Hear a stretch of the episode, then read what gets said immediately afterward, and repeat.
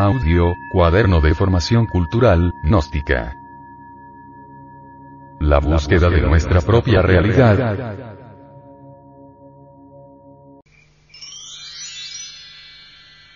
Quinta parte. Ampliando el tema de la búsqueda de nuestra propia realidad que analizamos en este cuaderno gnóstico, el venerable maestro, Samael Aumeor nos comenta con infinito amor, una experiencia mística particular que bien vale la pena meditar por larguísimo rato para poder captar la profundidad del ego y su inaplazable eliminación. Hace muchísimos años atrás, en verdad fracasaba en todas las pruebas en relación con la castidad. Sucedía que en el mundo físico había logrado completo control de los sentidos y de la mente, en forma tan educada que nunca leía, por ejemplo, una revista pornográfica, jamás observaba un cuadro pornográfico. Aprendí a mirar al sexo opuesto de la cintura hacia arriba, sin detenerme jamás a observar la forma de las pantorrillas o cosas por estilo que les encanta mirar a los varones tan detenidamente, y para ser más franco, tan perversamente. Así que mis sentidos estaban absolutamente educados, pues si ustedes observan la forma como manejo yo la vista, se darán cuenta que está educada. Naturalmente que en estas condiciones, pues la castidad era absoluta en cuanto al mundo físico se refiere. Eduqué también la palabra en forma extraordinaria. No dejaba fluir en el verbo ninguna palabra lujuriosa o de doble sentido, etc. Así todo era correcto, pero en los mundos superiores de conciencia cósmica, la cuestión estaba muy grave. Gravísima. Me sometieron a pruebas rigurosas de castidad, y fallaba. A pesar de todos mis sistemas de controles psicológicos, a pesar de todos mis judos psicológicos, a pesar de todas mis técnicas, bastaba con que me pusieran por ahí una escoba vestida con faldas, para que inmediatamente le caminara. Ya podía ser una pobre vieja bien horrible, no importaba. Lo importante era que tuviera faldas. Estaba grave la cosa. Me sentí muy triste. Apelé al sistema aquel de Krishnamurti, de comprensión integral y discernimiento. El sistema de meditación era profundo, trataba de discernir el proceso de la lujuria, el proceso del deseo. Quería comprender para poder eliminar, mas todo resultaba inútil. Después de un día de terrible trabajo sobre mí mismo, volví a fallar en las pruebas de la castidad. Por tanto, digo, sufrí espantosamente. Les digo que hasta me disciplinaba rigurosamente. Llegó el punto de hasta llegar a azotarme. Sí, agarrar un látigo y darme yo, a mí mismo, castigando a la bestia. Pero aquella pobre bestia resultó más fuerte que el látigo, y ni el látigo valía. Así que no me quedó más remedio que sufrir. Bueno. Un día de esos tantos, estaba acostado en el suelo, en decúbito dorsal, con la cabeza hacia el norte, sumergido en profunda meditación, con la intención de poder discernir el proceso de la lujuria en todos los niveles de la mente un sistema completamente krishnamurtiano, es claro, con el sistema que él, terrible también, de monasterio, de llegar hasta azotarme, me volví flaco y horrible. No tenía relación sexual de ninguna especie, de manera que la abstención era absoluta. En tales condiciones, era como para haber salido victorioso en todas las pruebas de castidad, mas todo era inútil. Acostado como estaba, repito, en decúbito dorsal, con la cabeza hacia el norte, en profunda meditación, hubo de acaecerme algo insólito. Fue terrible, aquello. La concentración se hizo demasiado profunda y entonces abandoné el cuerpo físico.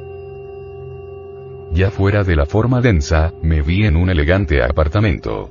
No en un templo, precisamente ni en algún monasterio, con viejos clérigos flacos y escépticos. Nada de eso. En un elegante apartamento, adorando a una dama, abrazándola ardientemente y cincuenta mil cosas por el estilo. Todo sucedió en segundos.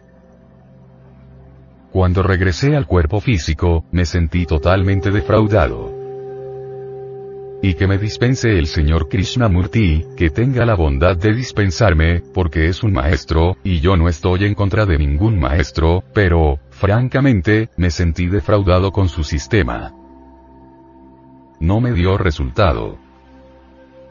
Quedé en un estado de confusión, tal vez en el estado en que muchos hermanos están ahora en relación con la disolución del ego, así quedé yo. Ni para adelante ni para atrás. Total. Cero. ¿Qué hacer? La cosa fue grave. No hallaba qué hacer. Sencillamente, estaba defraudado. Todos los sistemas me habían fallado. Afortunadamente fui asistido. Al llegar al templo encontré a un guardián de la Esfinge. Allí estaba, ante la puerta. Me alegré mucho, porque lo conozco, es un viejo amigo mío. Mirándome fijamente, dijo. De entre un grupo de hermanos que trabajaron en la novena esfera, y que después de haber trabajado en la novena esfera se presentaron en este templo, tú eres el más adelantado, pero ahora estáis estancado.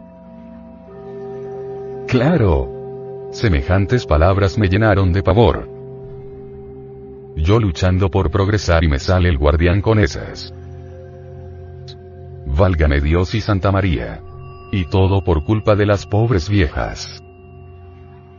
Entonces, le contesté. Bueno, pero por favor, dígame por qué motivo estoy ahora estancado. Porque te falta amor, continuó. Mi sorpresa llegó ya al colmo, pues yo consideraba que estaba amando a la humanidad, y así se lo dije. He escrito libros, trabajo por la humanidad, ¿cómo es eso de que me falte amor? Si no es acaso por amor que estoy trabajando. Te habéis olvidado de tu madre. Eres un hijo ingrato, y el hijo ingrato no progresa en estos estudios. Esto fue peor todavía. Yo, un hijo ingrato, yo, que quería tanto a mi pobre madrecita y ahora resulto ingrato, para colmo de los colmos. Y que me haya olvidado de ella. No, yo no me he olvidado. Lo que pasó fue que se desencarnó. Y como le hago ahora para encontrarla en el mundo físico, todas esas cosas se me vinieron a la mente. Sin embargo, entré al templo y él no me cerró el paso. Ya dentro del templo, continuó. Te estoy diciendo esto para tu bien. Compréndelo. Debes buscar a tu madre. Bueno, le dije, pero si ya se murió. ¿Dónde la voy yo a buscar? ¿Dónde está mi madre? ¿No te habéis dado cuenta de lo que te estoy diciendo? Continuó el guardián, ¿no quieres comprenderlo? ¿Cómo es eso que me preguntas dónde está tu madre? ¿No sabes, acaso, dónde está tu madre? ¿Es posible que un hijo no sepa dónde está su madre? Pues, francamente no. No sé. Se lo digo para su bien, respondió. Bueno, voy a tratar de comprender qué es lo que tú me quieres decir. Me despedí del guardián. Pasaron algunos días y yo no acertaba a entender esto. ¿Cómo es eso que yo busque a mi mamá? Pero si ya se murió. ¿Dónde la voy a buscar? Bueno, 50.000 conjeturas tenía en mi pobre cerebro, hasta que al fin, un día de esos tantos, se me encendió por aquí un foquito y entonces comprendí. Ah, dije. Se refiere el guardián del templo a mi divina madre Kundalini, la serpiente ígnea de nuestros mágicos poderes. Ya lo sé. Voy a concentrarme en ella. Me acosté otra vez en decúbito dorsal, con la cabeza hacia el norte, el cuerpo relajado, en profunda meditación interior. Pero orando a mi divina madre Kundalini. Yo oraba, pero de cuando en cuando me surgía la preocupación aquella. Como no vaya a resultar en otro apartamento. Válgame Dios. Así estaba con la preocupación. Y la concentración era cada vez más tremenda. De pronto, ella, Devi Kundalini Shakti, me sacó de entre el cuerpo físico y me llevó a Europa, a París. Una vez en esa ciudad, me condujo ante un gran palacio del karma. El salón de audiencias estaba lleno de gentes. Algunos policías me acompañaban. Señores de la ley. Dije. Vaya, vaya, vaya, en las que me metí yo, por estar en estas cosas. Y aquella policía avanzó conmigo por el centro del salón, hasta la mesa donde estaban los jueces. Uno de ellos, el que estaba en el centro de la mesa, abrió un gran libro y me leyó algunas diabluras que yo había hecho en mis épocas de bodhisattva caído, por allá en la Edad Media, en las épocas en que la Inquisición católica quemaba viva a la gente en las hogueras. Ya no me acordaba de semejantes diabluras. Diabluras de don Juan Tenorio y sus secuaces. Bien. Leyó el libro aquel hombre, leyó el karma, ciertas malas acciones románticas, por cierto. Sí, y entonces. Me condenó a pena de muerte. Uh. La cosa está peor. Dije, ahora, sí, de nada me valió haber trabajado por los hermanitos allá en el mundo físico. Vea, vea, vea, a las que he venido a parar. Aguardé a ver qué más pasaba. Llama a un verdugo. De la ley.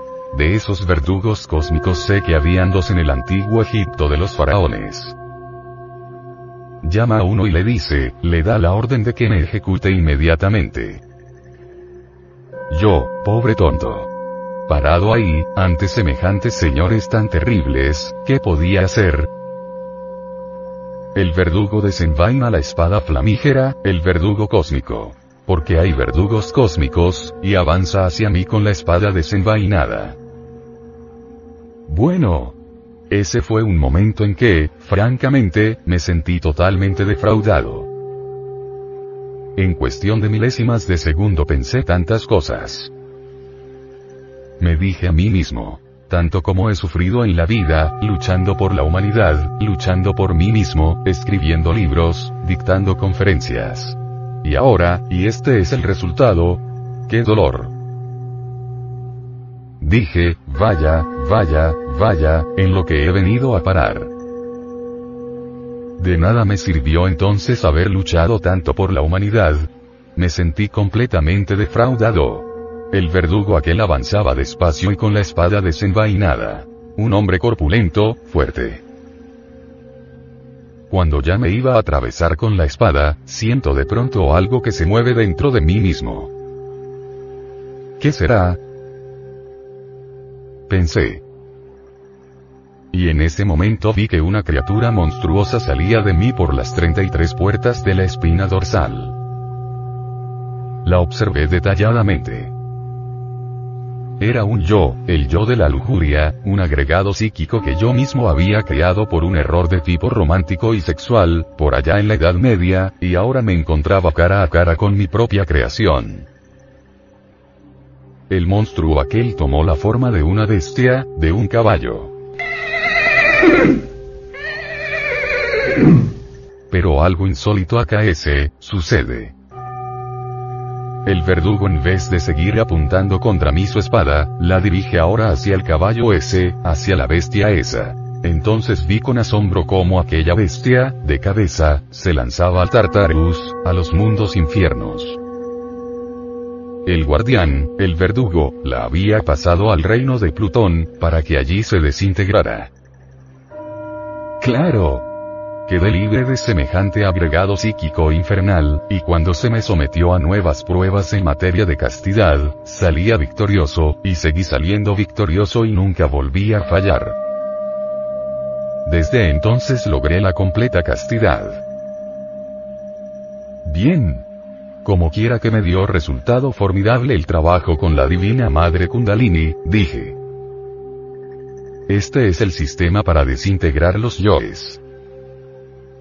Seguí trabajando entonces con la Divina Madre Kundalini sobre distintos yoes, es decir, sobre distintos agregados psíquicos, y pude verificar por mí mismo, mediante el sentido de la autoobservación psicológica, cómo ella los trabajaba, y cómo iba desintegrando tan extraordinariamente los distintos elementos inhumanos que en nuestro interior cargamos.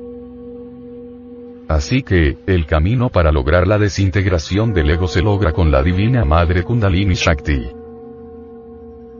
Más tarde en el tiempo, llegué a la conclusión de que dentro de nosotros existe una luna psicológica con dos caras.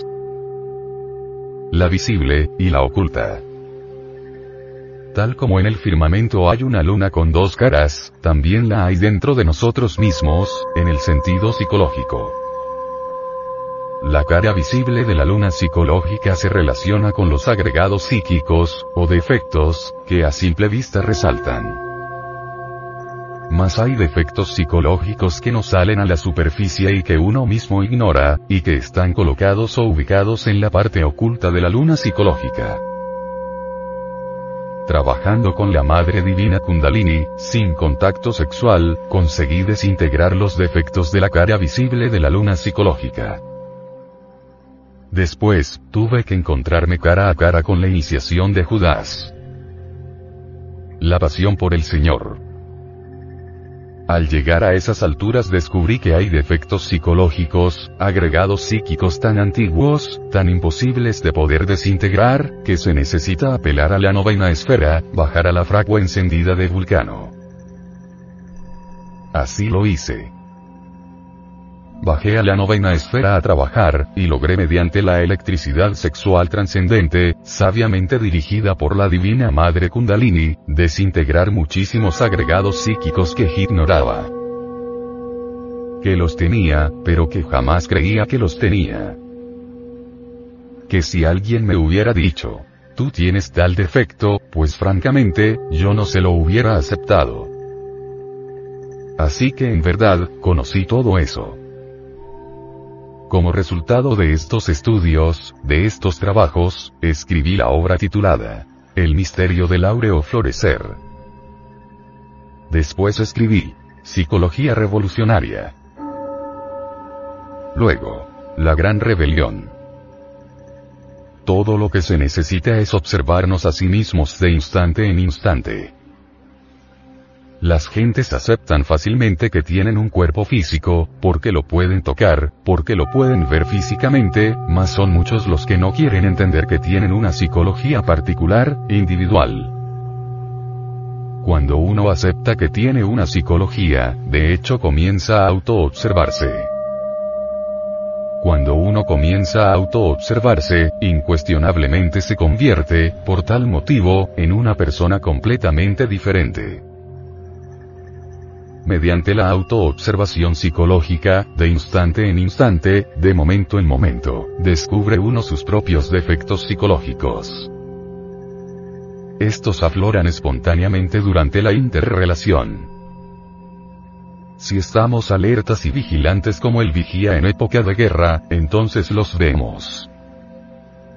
Defecto descubierto debe ser comprendido íntegramente en todos los niveles de la mente uno comprende un defecto a través de la técnica de la meditación. Ahora, llegar a la honda significación de tal defecto, no es cuestión de principiantes, eso es para gentes que ya están trabajando con la parte oculta de la luna psicológica.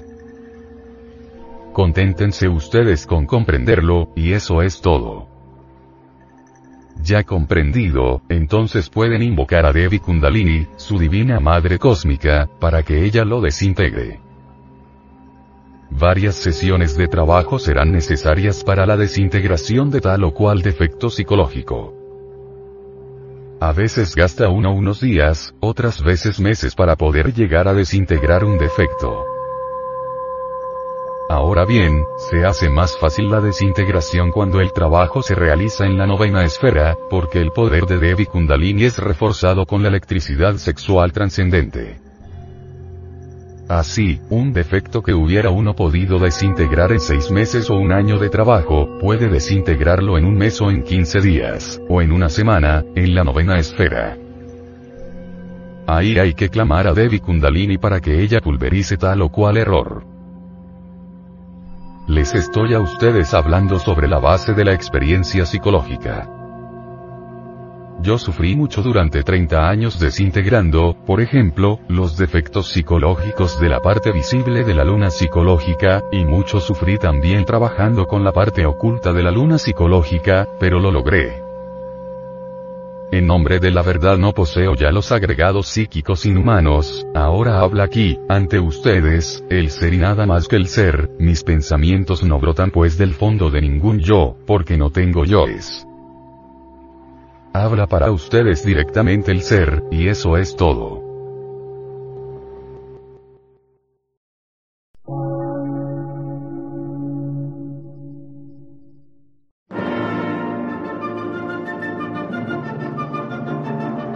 Emisora, gnóstica, transmundial. Por una nueva civilización y una nueva cultura, sobre la faz de la Tierra.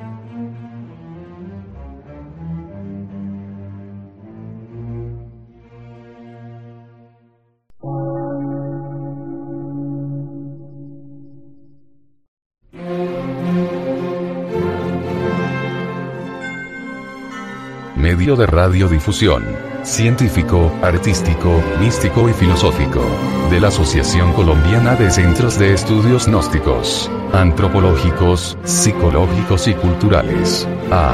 C.